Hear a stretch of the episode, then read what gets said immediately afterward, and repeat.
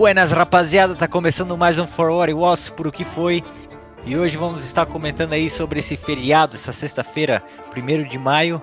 Para muitos que estão aí escutando a gente hoje, nessa sexta, com os pés para cima, vamos estar falando sobre alguns temas velhos e alguns temas atuais, como a gente faz todo o santo episódio. E aí, não esquecendo do Cristofolini, como é que tu tá, rapaz? E aí, galera, tô bem, cara, tô bem aqui. É... Não tô de perna pro ar ainda, mas a gente sabe que hoje, essa semana tem um feriado do trabalho. Aham. A gente vai estar comentando um pouquinho sobre isso também.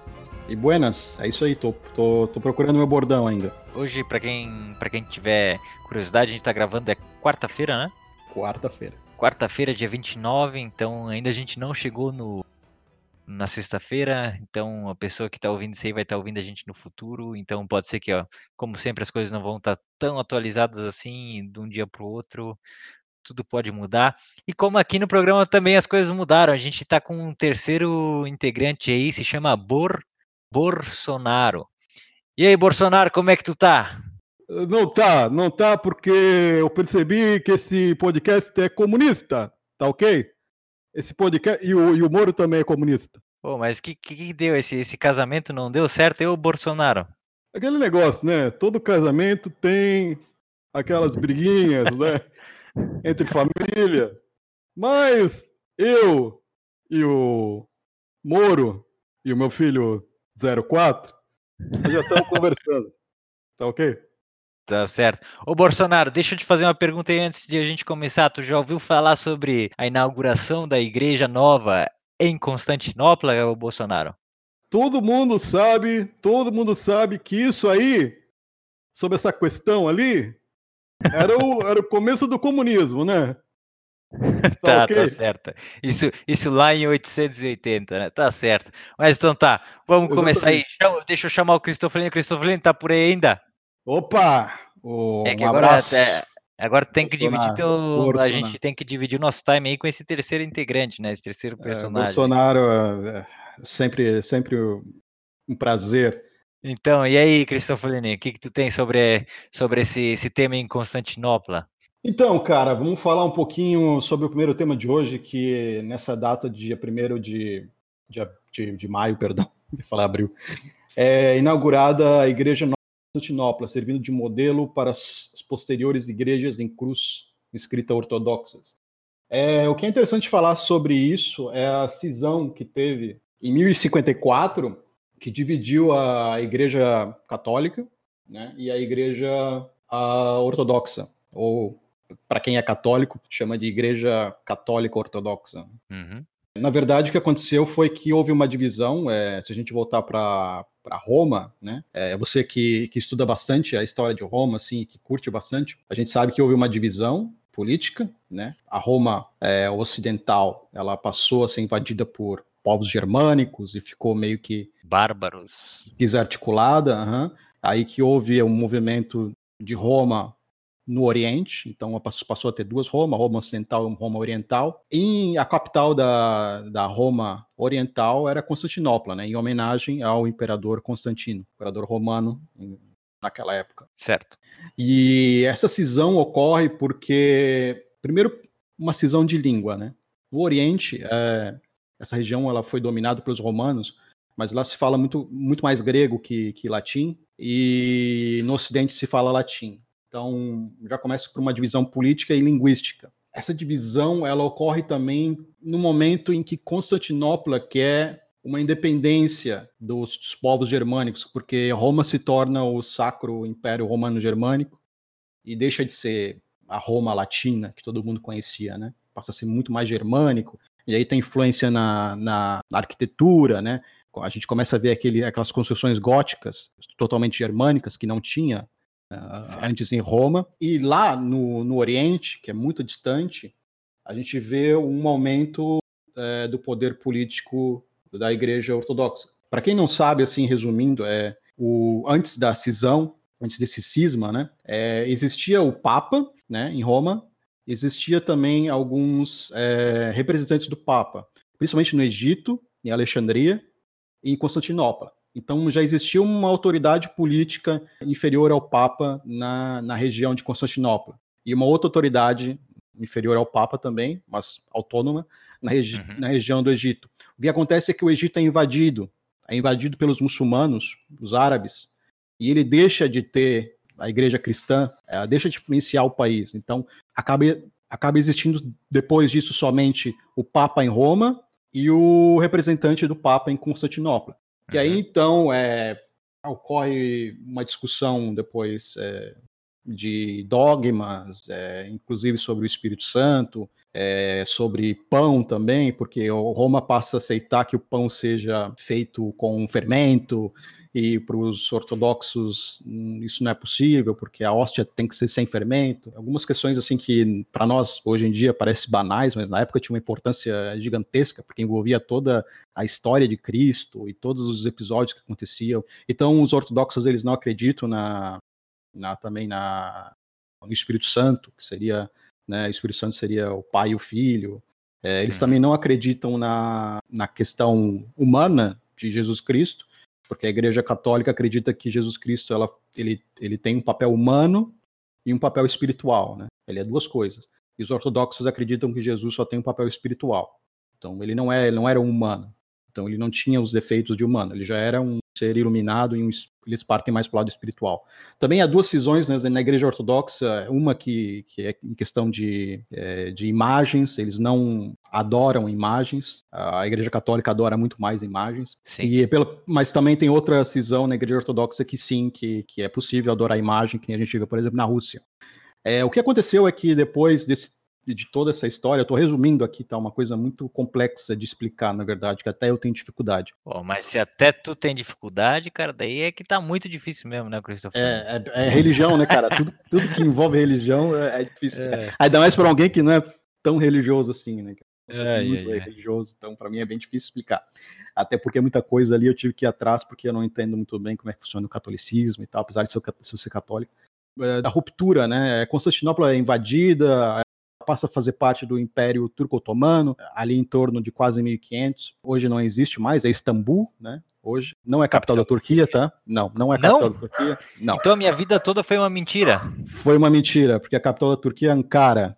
O que aconteceu é que era a capital do Império Turco-Otomano, justamente por ser uma ponte ali. A Istambul fica entre o, o Oriente e o Ocidente, tá? E era, uma, era a capital do Império Otomano, mas quando surge o Estado turco, a Turquia moderna, é o que acontece. Cara, tá, o cachorro tá latindo aqui.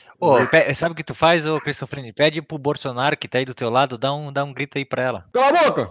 Comunismo! funcionou, funciona. Deu certo, ó. Deu é, certo. É, é, o Bolsonaro ele gera medo nas pessoas, né? Isso que eu gosto. Que, que eu, só um, comentando rapidinho ali, tu falou sobre a Alexandria, isso ali acho que a gente vai estar tá comentando em outro episódio, cara, que eu, eu, gosto muito dessa, dessa fase ali, isso ali foi uns 300 anos antes de Cristo, que Alexandria foi, tem esse nome devido ao Alexandre é, ah, the Great, né, o, sim, a, sim. É, Alexandre o, Alexandre o Grande. grande. Uhum. Alexandre o Grande. E Uma também das Alexandrias, né? A mais famosa, né? O Alexandre foi o fundador da. Então ele, para ter ideia como o Império, sabe, aquela era greco-romana foi foi longe. Isso tava até que os gregos aprenderam quase tudo que sabem com, com os egípcios, né? Porque já estavam muito tempo mais ali. Mas isso é um tema para outro episódio. Só só quis só dar uma faladinha sobre a Alexandria. É bem legal, é uma das Alexandrias, né? Tem várias, mas a mais famosa de todas, com certeza. Voltando ao que eu estava falando, é, que eu já não me lembro, mas era sobre Constantinopla. Então, a, a, estava falando que a, muita gente acredita que a capital de, da Turquia é Istambul, mas uhum. não, a capital é Ankara. Isso porque teve uma. A, quando surge o Estado da Turquia moderno, eles querem tirar um. O, a, eles querem apagar tudo que tinha de, do Império Otomano. Então eles começam, por exemplo, mudando a letra. Né? O turco ele é escrito hoje com o alfabeto latino, mas an anterior, no Império Otomano, ele era escrito em árabe. Né, porque uhum. tem influência gigantesca do alfabeto árabe e dos árabes dentro do, do Império Turco Otomano. Quando surge a Turquia moderna, eles querem apagar toda essa concepção religiosa e querem transformar o Estado num Estado laico, tanto que a Turquia é hoje um dos poucos Estados muçulmanos que é laico, a religião não, não interfere dentro da, do país. Bom, é, eu fiz um trabalho sobre a Turquia e um dos pais da Turquia é o Ataturk, que eles chamam de pai dos turcos. Ele criou a República da Turquia e, e ele muda também a capital. Istambul deixa de ser capital da Turquia e passa a ser Ankara, que é justamente muito mais no interior e na parte mais asiática, digamos assim, da, da Turquia. Justamente por hum. isso, porque ele quer, eles querem tirar essa influência otomana de dentro da Turquia, do Império Otomano. Não tiraram muito, porque até agora eu pensava que a, que a Istambul era a capital. É, é, muita gente pensa, mas não, é verdade, é Ankara. É que Istambul é a mais conhecida, né? Que nem no Brasil, né? Rio de Janeiro é a capital ainda. Né? Ok. Então, podemos passar aí pro, pro, pro segundo tópico? Podemos, podemos passar para o segundo tópico. O segundo tópico é sobre tem algo relacionado mais nacional, um tema mais nacionalístico, assim se eu posso dizer, que foi uma algo com uma, como é que eu posso dizer, com um toque do, do, do governo Getúlio Vargas, né? Uhum. Então foi a consolidação das leis do trabalho. O e agora, que é a consolidação das leis do trabalho? Pois é, agora obviamente quando, como a gente está no primeiro de maio aí, o dia do, do trabalhador, é o dia do no Brasil, é, o Dia do Trabalhador no Brasil, porque nos Estados Unidos, pois é, o Bolsonaro, o que, que tem para dizer sobre isso? Que tu sabe que nos Estados Unidos lá o Dia do Trabalho não é sobre isso aí, né? Tu concorda com isso? Como é que é? Todo mundo sabe que esse dia é o dia do movimento comunista, da Internacional e toda essa parafernália que, que quer envolver o, o Estado no, no... Tá ok? Essa questão aí é uma questão de comunista, né? Todo mundo sabe. Isso não está gerando dinheiro, né, né, o Bolsonaro? O pessoal parado em casa aí não está rendendo. Tem que abrir, né? Tem que abrir. Eu hoje da manhã estava falando com o presidente Trump, que eu sou muito amigo dele. Uhum. E que isso aí tem que abrir, tem que abrir comércio, tem que abrir boate, tá ok? Tem que abrir tudo isso aí. Né? Tá, e aí, e aí, Bolsonaro, tu não acha que o, isso não tá dando um efeito muito negativo agora, abrir todas essas coisas? Tem que abrir, morrer gente. É, gente, vai morrer, tá ok? Essa questão aí, não, não, não há dúvidas. Mas tem que abrir, né? A questão da economia que eu tenho falado pro Guedes.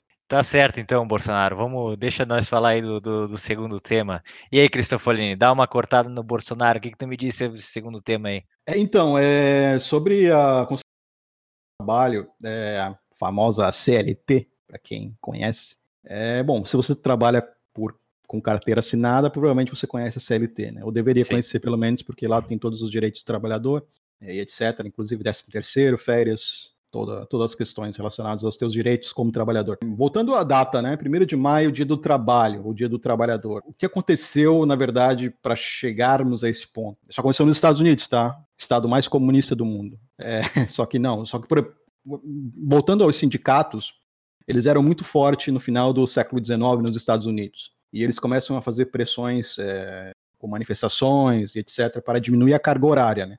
Eles trabalhavam, os trabalhadores nos Estados Unidos, é, principalmente em Chicago. Mais de 8 horas. Trabalhavam mais de 8 horas, trabalhavam 16 horas por dia. E existe um movimento muito forte do do anarquismo nessa época nos Estados Unidos. É um anarquismo muito diferente do que é do que se tem daí hoje em dia, tá? É outra realidade, é outro século. O anarquismo sim, sim. era muito mais parecido com o comunismo, por exemplo, do que o anarquismo que a gente pensa hoje em dia. É, então, naquela época, esse movimento anarquista ele pressiona o governo para diminuir a carga horária do trabalho. A carga horária passa a ser então oito horas, já no século XIX nos Estados Unidos. Só que é, lá é como um trabalho, só que não é feriado não é feriado nos Estados Unidos. É, o governo dos Estados Unidos é, acreditava que o dia 1 de maio tinha uma conotação, é, digamos assim, socialista demais. É, muitos estados estavam se tornando socialista ou comunista, é, principalmente na Ásia, aqui na, na América tinha Cuba, é, procurando apoio da União Soviética. A Revolução Cubana não foi comunista, tá? A Revolução Cubana foi nacionalista, mas no momento uhum. que é, uma, é um confrontamento contra os Estados Unidos, eles têm que procurar auxílio de alguém. Então, é, depois da Revolução, depois que Castro assume o poder, poder eles se aproximam da União Soviética e tornam ali um Estado é, mais comunista, mas a princípio é uma revolução nacionalista. Bom, voltando às leis do trabalho, como eu falei, aconteceu nos Estados Unidos e só não é feriado hoje, nos Estados Unidos hoje, levando em consideração que é sexta-feira, É uhum. porque durante a Guerra Fria teve esse embate de, de ter muitos movimentos anarquistas, e se, se, os Estados Unidos mantesse a data de 1 de, de, de maio como dia do trabalho, é, seria uma relação muito próxima com, com a ideia, a ideologia comunista e socialista que estava se passando naquela época.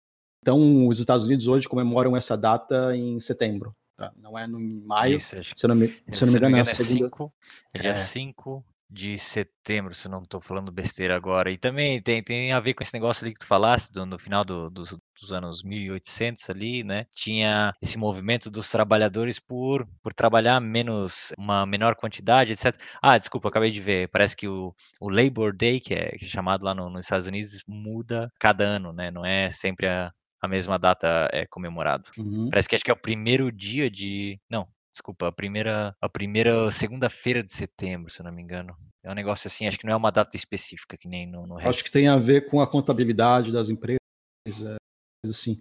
É, aqui no, no, Brasil também é o maio é, é, considerado o fim do ano nos Estados Unidos, na época, também o fim do ano contábil das empresas. Então, por isso que também era dia 1 de maio, fizeram essa, essa manifestação e exigiram essas coisas, porque é justamente o fim do ano contábil das empresas. Começava em dia 1 de maio, o ano contábil, e depois terminava sempre no, no outro dia de maio ali. Era o fim da, da contabilidade das empresas. É, uma outra questão é, que eu queria comentar é Getúlio Vargas, né?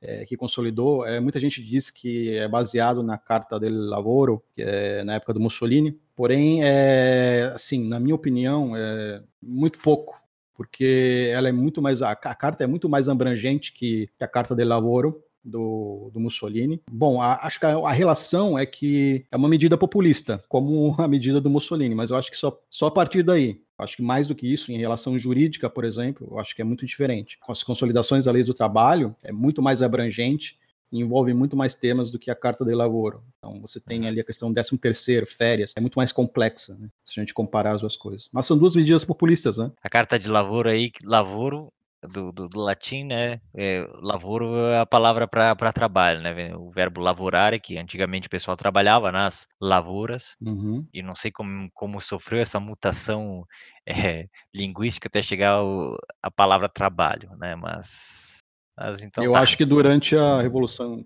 Industrial, talvez. Aí eu vou estar. Tá, tô chutando, tá?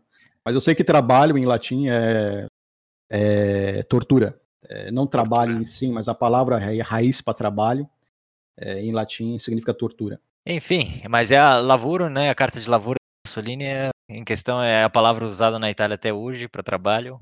E, uhum. e, é isso que a gente tinha para falar. Não vamos se aprofundar muito nisso. É, sobre o Labor Day ali, a gente nem fez muita questão de. Eu só queria, na verdade, a gente só queria, estava com o intuito de comentar que não era na mesma data do, do Brasil, no 1 de maio. 80, uhum. 90% do mundo comemora o Dia do Trabalhador no dia 1 de maio. 1 de maio, mas os Estados Unidos, até por essa questão lá do, do final de 1800 e lá vai pedrada, teve essa revolução lá e, e acabou acontecendo, sendo mais, é, tendo mais, assim, sentido comemorar nesse em setembro, né? Uhum. Mas é isso aí. O terceiro e último tema é algo que a gente algo mais à parte de, de qualquer outro desses temas que a gente estava falando, algo mais artístico e como é que eu posso falar? É um, quase uma. Ah, não sei, vamos falar e vocês pensam o que vocês devem pensar, né? Porque em 1980, no dia 1 de maio, a banda Pink Floyd, a banda inglesa, tinha o, um do, já um dos seus hits, maiores hits do. Não só da banda, mas acho que um dos maiores hits que já, já tocou né, nessa terra, que era o Another Brick in the Wall né, um outro tijolo na parede, aonde era Nossa. uma crítica social, era uma crítica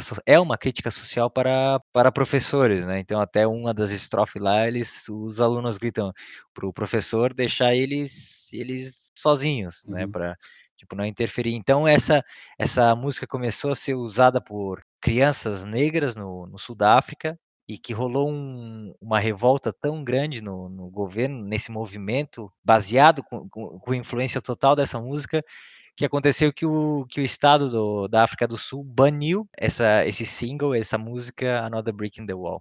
Então uhum. tu pensa a força que é a música para chegar a, um, a ter um, um estado assim revolucionário entre as crianças e e, e pro, pro governo chegar a banir isso, pra, pra, sabe, o tamanho da seriedade disso, né? Essa música, ela é muito forte, assim, é...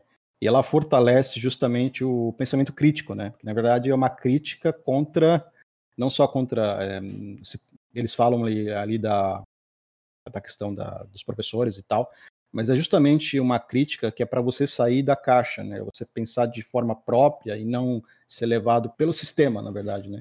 Então, é uma crítica ao sistema em si também, para você ter o seu pensamento crítico. Então, na, na, minha opinião, uma das músicas mais importantes assim do, do cenário mundial. Uhum. E lembrando também que nessa época, do Sul enfrentava o apartheid, né? Então, a forma como eles usavam a, a música e principalmente é, crianças negras no single. Se você for ver um show do Pink Floyd hoje, com, lógico, o Roger Waters, por exemplo, você vai ver também que tem crianças negras nessa, na, nessa música que ficam dançando. Então isso ali era muito pesado, né? Porque atingia o sistema ali da sul-africano, principalmente o apartheid ali em cheio, né? Porque é, era justamente uma crítica contra aquilo lá também. Né? Sim. Né? Era várias coisas. Será que isso foi até um marketing deles ou eles atiraram numa coisa e acertaram um outro eu acho que meio que foi até sem querer, assim. Eu acho que foi sem querer também. Eu acho que foi é assim, essa música ela pode significar tanta coisa, né? É uma música muito forte e é uma crítica muito enfática também. Então, se você pega um, qualquer tema, você pode encaixar ali nessa música. E a questão das crianças dançando é, é uma crítica social, né? A gente sabe uhum. que just, as crianças negras são têm bem menos, bem menos oportunidades que as crianças brancas em, em todo mundo. Então, eu acho que não é tão direta, diretamente assim ao regime do apartheid África do Sul, mas é uma coisa que estava acontecendo naquela época também, né? É, o próprio, o próprio nome da, da, da, canção, né, Another Brick in the Wall, em português, um outro tijolo na parede, que seria nada mais, nada menos que, que a pessoa acaba sendo um outro artefato do sistema, um outro... Uhum. Um outro robô um outro robô para ser manipulado do sistema. Então, é um negócio que fica ali concretado na parede, não faz nada. E uhum. se tirar, talvez não vai fazer tanta falta assim, mas se várias dessas pessoas, né, desses tijolos começarem a cair, aí vai cair tudo e, sabe, é um negocinho para tu identificar, só o nome da música já é um negócio assim para tu refletir sobre. Daí quando tu ouve a música, quando tu vê o clipe, quando tu ouve as crianças lá gritando para para professora. Então, isso não só em país é, pouco desenvolvido, mas Acho que até nos dias de hoje isso tem consequência, porque ainda hoje é discutido o quão relevante é um professor na frente de 30 alunos, 20 alunos, isso ainda é muito mais do que comum, principalmente é, em universidade grande, universidade antiga, na Itália, lá tem universidade, tu chega lá, tem 50 alunos, tu entra na, na, na sala, é até difícil escutar o professor, algumas têm microfone, são várias coisas assim que, sabe, até quando até quando esse, esse, até onde esse sistema antigo de educação, obviamente funciona, mas até quando isso está certo, aonde poderia é, melhorar, uhum. são coisas que países mais desenvolvidos já estão se questionando. Tem o exemplo da, da Finlândia, se eu não me engano, estava estreando um novo sistema de, de ensino, cara, eles estavam ele estava com os alunos na, na sala, divididos, e nessa de não só os alunos, mas também os dois, três professores dando aula na mesma classe no mesmo tempo. Ou uhum. seja, é, é, um sistema totalmente novo de ensino, e, cara, não é qualquer país que está fazendo isso, é a Finlândia, é um, é um dos melhores países de, de, com melhor índice de educação do, do mundo, né? Uhum. Então, sabe, são coisas assim para a gente se questionar e para... É um sistema bem antigo, né? A gente ainda sistema educacional baseado na, na Prússia, na verdade, né, um sistema prussiano, que nem existe mais como país, né? É a Alemanha, basicamente, hoje. E é um sistema de ensino do século XIX, que precisa ser atualizado e muitas, muitas universidades já, já principalmente, por exemplo, a questão de, da fileira, por exemplo, né? As pessoas sentarem em fileira. Muitas universidades já mudaram isso para, por exemplo, círculos, que eu acho muito melhor também você se, se a partir do momento que você tem fileiras na, na, sala, parece que existe uma questão ali de prioridade. Não está todo mundo no mesmo, que, no mesmo equivalente. É, discordando de ti, acho que isso é muito mais antigo do que o século XIX, tá? Tem universidade ali que passa de 500 anos. Ah, não, é. não, não, sim, sim, sim. É, as universidades, o sistema em si, né? O sistema educacional, né? Ele, em todas essas matérias que a gente estuda, Ele passou. Ah, isso sim, isso, isso pode ser, fazer sentido. Né? Uma questão do Estado prussiano, que aí todos os outros países copiaram. É, as grades que a gente tem, tudo. Julgando um pouco, né, refletindo sobre essa música, Not the Breaking the Wall, que acho que fez todo sentido também de eu pular fora da, da universidade, cara, que não, não tem sentido, é, no meu ponto de vista, o que está tá sendo feito no, no, ensino educacional brasileiro lá, não faz sentido nenhum. Não faz sentido, é, assim, é. nem, nem um pouco. Acho que, sabe, 5% talvez seria demais. Então, é muita, assim, como é que eu posso falar, esnobeza da minha parte, muito esculacho. Eu acho que não, eu acho que é, é por falta de esculacho que está virado nessa bagunça que é, porque acho que se, se os alunos, né, se, esses, se essas criancinhas que, que tiveram lá, assim, gritando lá para essas coisas mudar lá no sul da África, naquela, nos anos 80, se estivesse hoje no Brasil, em vez de ficar em vez de ficar assistindo o Big Brother ali falando besteira, se tivesse, sabe, é, correndo por um, por um sistema educacional diferente, as coisas talvez seriam diferentes, né? Mas é, é complicado. Que nesses casos a história não, não se repete, infelizmente. É, eu acho que, bom, eu não vou, eu vou discordar de sobre as universidades. Eu acho que elas uma importância fundamental é, em todo mundo, né? Só se você pegar aí Oxford, por exemplo, na Inglaterra. Não, não, não. não. Sim, eu, eu tô falando do, do, sistema educacional brasileiro, tá? Sim, é. Daí, daí a gente tem que rever muitas é, a qualidade do ensino no Brasil é muito fraca, né? Principalmente em português e matemática, se a gente for pegar é, as métricas é tipo ridículo assim, você comparar com países africanos que não, lógico, nenhum, nenhuma forma mas a gente vê que esses países eles estão muito atrasados ainda em, nas questões educacionais e de outras, outros temas também, econômicos e tal. Se você comparar o Brasil com países que, que são efêmeros no cenário internacional, é bem é, é trágico, na verdade. Exatamente. Então é isso aí que a gente tinha para chorar a respeito no primeiro programa. E aí, Bolsonaro, tu acha que a gente pode começar o segundo bloco aí agora? Eu não gostei muito do que vocês estão falando ali. Deixa eu mandar um WhatsApp aqui pro, Olavo de Carvalho para ver se, se ele concorda. Depois eu te respondo, tá ok? Tá bom, Bolsonaro. A gente pode começar o segundo bloco aí, Bolsonaro? Pode, pode. Depois eu, eu vejo lá com, com o Olavo. Tá bom.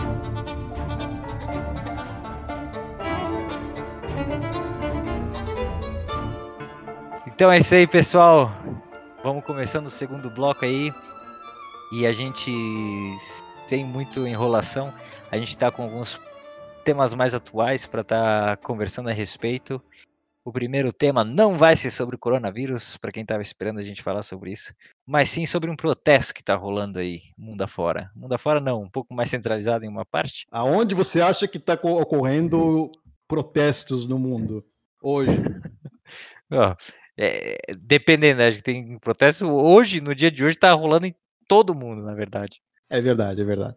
Mas eu quero assim ó, levar eu quero te levar para uma região que quase não acontece conflito e quase não acontece protesto.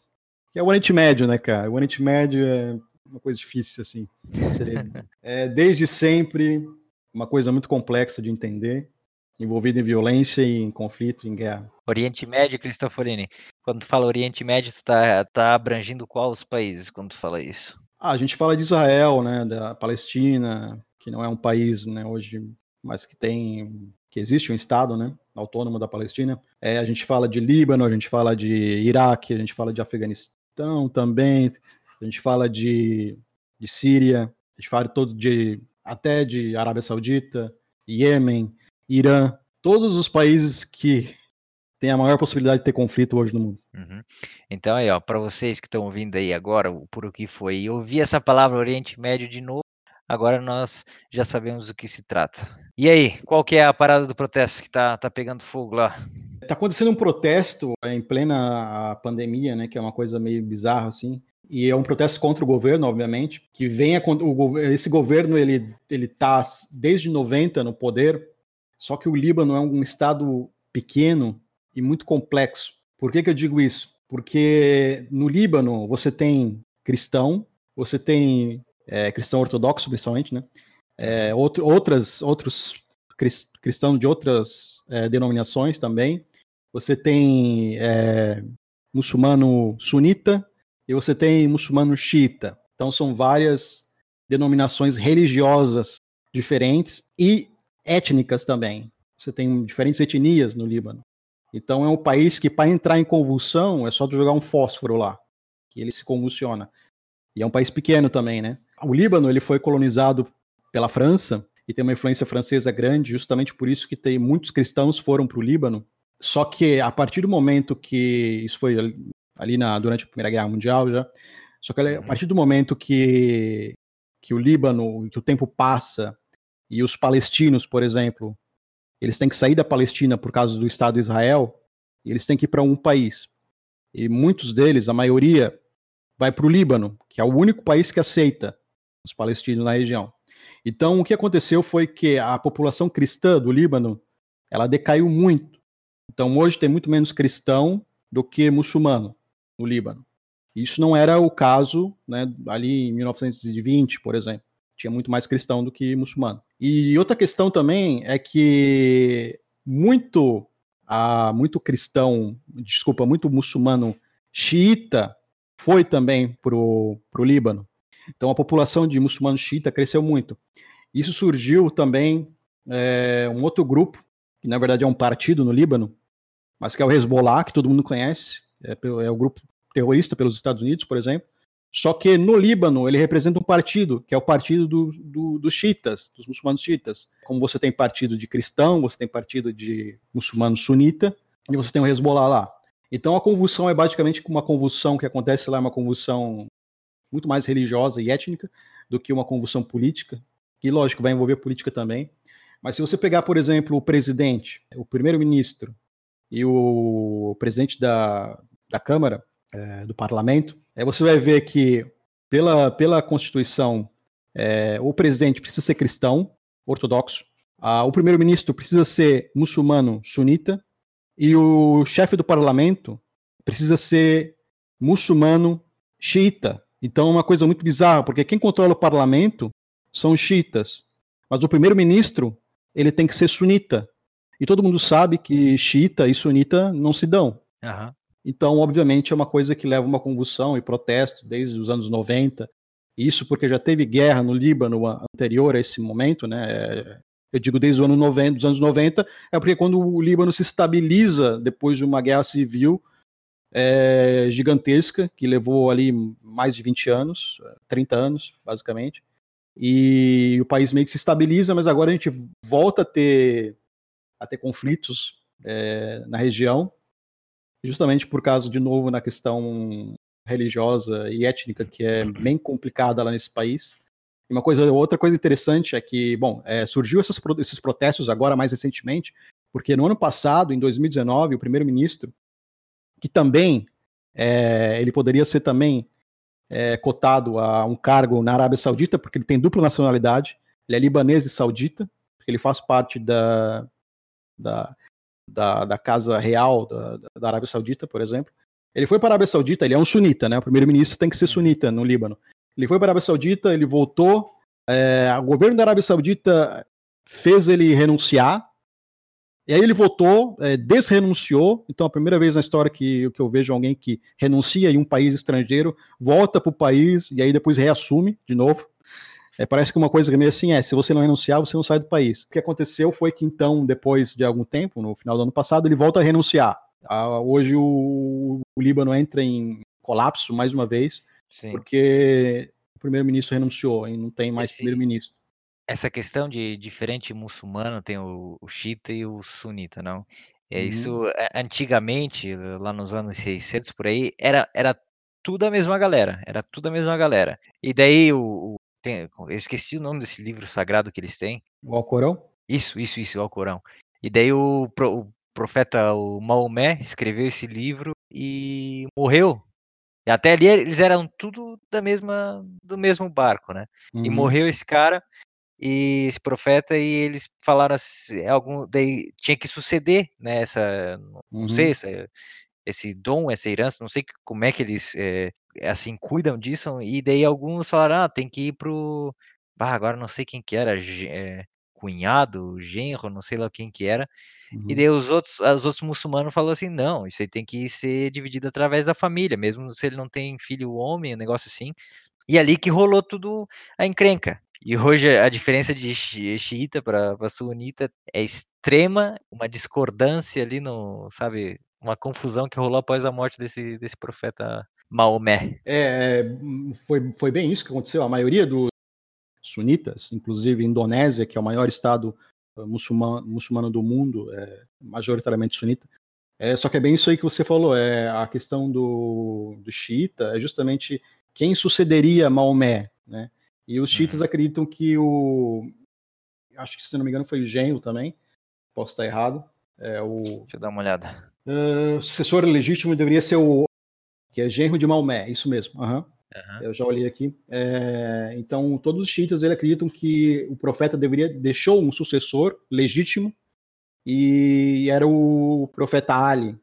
Só que os sunitas não acreditam nisso. Eles acreditam que o fundador e o mais importante profeta do islamismo e autor do Alcorão é Maomé e é só Maomé e pronto. Não tem outro. O que deveria ser tra transpassado isso, né? É, é, assim, é, deveria ser herdado para alguém da família, um, sei lá, irmão, não sei o que, que, tinha, não sei muito bem essa história, mas uhum. daí rolou essa desavença aí que rola até hoje, né? Isso foi nos anos 60. Exatamente. O nome do cara, o nome do cara era Ali bin Abi Talib. Isso. E se tu pegar hoje tem muito nome justamente por isso, porque de fato ele era uma pessoa assim importante, mas é, os sunitas não, não acreditam nessa influência toda que ele, que ele teria. Pois é, se tem algum muçulmano ouvindo a gente aí, tá convidado a falar um pouco sobre essa religião, porque a nossa, é interessante, né? É, o brasileiro assim, ele tá muito fechado ainda sobre a crença católica, né? Assim, uhum. ignorando que existe tantas outras religiões novas, antigas e eu vou resumir uma coisa que eu achei aqui que é bem interessante, tá? É, os chiitas acreditam que foi é, o, o Ali que, que deveria ser o sucessor, e os sunitas acreditam que após Maomé, o representante deveria ser eleito pela comunidade. Então, eles têm até um livro, que é a Suna, que recolhe os ditos e preceitos deixados por Maomé e que deveria ser, através desse livro, que deveria ser escolhido o próximo sucessor. Só que para os xiitas, o verdadeiro sucessor é o, é o vou ler aqui para vocês, que é o Ali bin Abi Talib, que é o genro de Maomé. Então, os xiitas acreditam que esse cara deveria ser o sucessor, e ponto. E os sunitas acreditam que não, que não tem uma pessoa específica que deveria ser eleito por, por pelos muçulmanos. Ah, então, okay. E a influência que eu digo de ter um sucessor é porque é, nessa época, é, é, se você for ver o, o mapa, ele é muito mais muçulmano do que cristão. Se você pegar ali a influência que o, começa ali na, né, a gente tem o, na Arábia Saudita ali, começa a influência dos muçulmanos e vai até Portugal e Espanha invadido. Então eles quase chegam a invadir a França. E se você for pegar por outro lado, vai até a Bósnia. A Bósnia hoje é muçulmano por causa disso. E se você pegar também ali por a Rússia também é até a Pérsia se você pegar alguns estados ali da Rússia também, Azerbaijão, por exemplo, hoje esses países todos também são, são muçulmanos por, por essa influência. E também, por exemplo, dentro da própria Rússia hoje tem a questão de muitos estados serem dominados por, por muçulmanos, né? A Rússia que é um país é, ortodoxo, mas tem, por exemplo, se você pegar Kazan, por exemplo, Kazan é uma cidade grande na Rússia e é uma cidade muçulmana muito bonita, aliás. Mas então essa influência tem a influência islã no mundo é quase é quase tão influente quanto o cristianismo. É, mas é são sim, são religiões que passam com o tempo, né? Porque é, é tudo varia geograficamente, quanto tempo está na nativa, né? Que nem o, é, o cristianismo, e a gente sabe que está uns dois mil anos, uh, o budismo é muito mais velho, muito ainda mais velho do que o cristianismo, lá uhum. no, no, norte europeu já tinha os, os, os, vikings com seus outros deuses, a própria Roma, antes de criar o, antes do, do cristianismo chegar, assim, melhor falando, tinha uhum. um deus para cada coisa, as, é, sofrem mutações, né? O tempo que, que essas duas religiões são religiões basicamente irmãs, assim, porque todas elas, todas as duas regiões, elas vêm do judaísmo. O cristianismo veio do judaísmo, o islamismo também veio do judaísmo. Eles, antes de serem, serem muçulmanos, eles eram judeus também. Então, tanto que eles acreditam também em Jesus, só que para eles Jesus foi um profeta, né? não foi não, não foi um profeta como outros, né? Por exemplo, se a gente for ver o Velho Testamento na, na Bíblia, existem outros profetas, né? É Jesus uma, foi uma vertente, um né? Uma raiz, está querendo dizer. É, não, é, se você for pegar o Velho Testamento, o Testamento Antigo, é um testamento judeu, né? Porque Jesus Cristo ainda não tinha nascido. Aí, se você pega o Novo Testamento, aí é a partir do nascimento de Jesus. E eles também acreditam que Jesus foi um profeta, como todos esses outros que foram do Velho Testamento. Só que a partir do momento que nasce é, Maomé, Maomé para eles é quem é a figura que para nós, para quem é cristão, seria Jesus. E Maomé nasceu 200, 300 anos depois de Cristo. Então Cristo é um profeta anterior a Maomé. Anterior. É. Só que ele não tem toda essa questão de divino, de Espírito Santo que os cristãos acreditam, não. Para eles, uhum. quem, quem tem essa figura é Maomé, não é Jesus. Ok, então tá, tá um pouco mais claro para mim também. Eu não, assim, eu sou bem leigo nessa questão da, da religião muçulmana, mas era isso que a gente tinha para falar por hoje. Quem sabe a gente comenta sobre isso em um outro programa. E um obrigado para quem acompanhou a gente até agora. Não deixa de seguir aí se se não está seguindo a gente até agora, a gente está com uma média aí de 36 seguidores, deu uma estacada, mas agora não uma estabilizada nesses seguidores, não estamos não estamos mais conseguindo tantos ouvintes assim. Mas, mas faz parte. Né? Faz parte, faz parte. É, é, é, como é que eu posso falar? O, não sei como é que eu posso falar, mas é isso aí. Um bom final de semana para quem acompanha a gente até agora. Bolsonaro, eu espero que tu tenha curtido aí a primeira vez no programa. Eu estou esperando aqui a mensagem do, do se o Olavo dá ok, tá, tá tudo certo. Tá okay. tudo certo. Então, beleza, o Bolsonaro Cristofolini. Até no próximo programa. Valeu, galera. Uma boa noite para vocês, um bom final de semana, bom feriado. E, a... e até o próximo. Abraço. Abraço.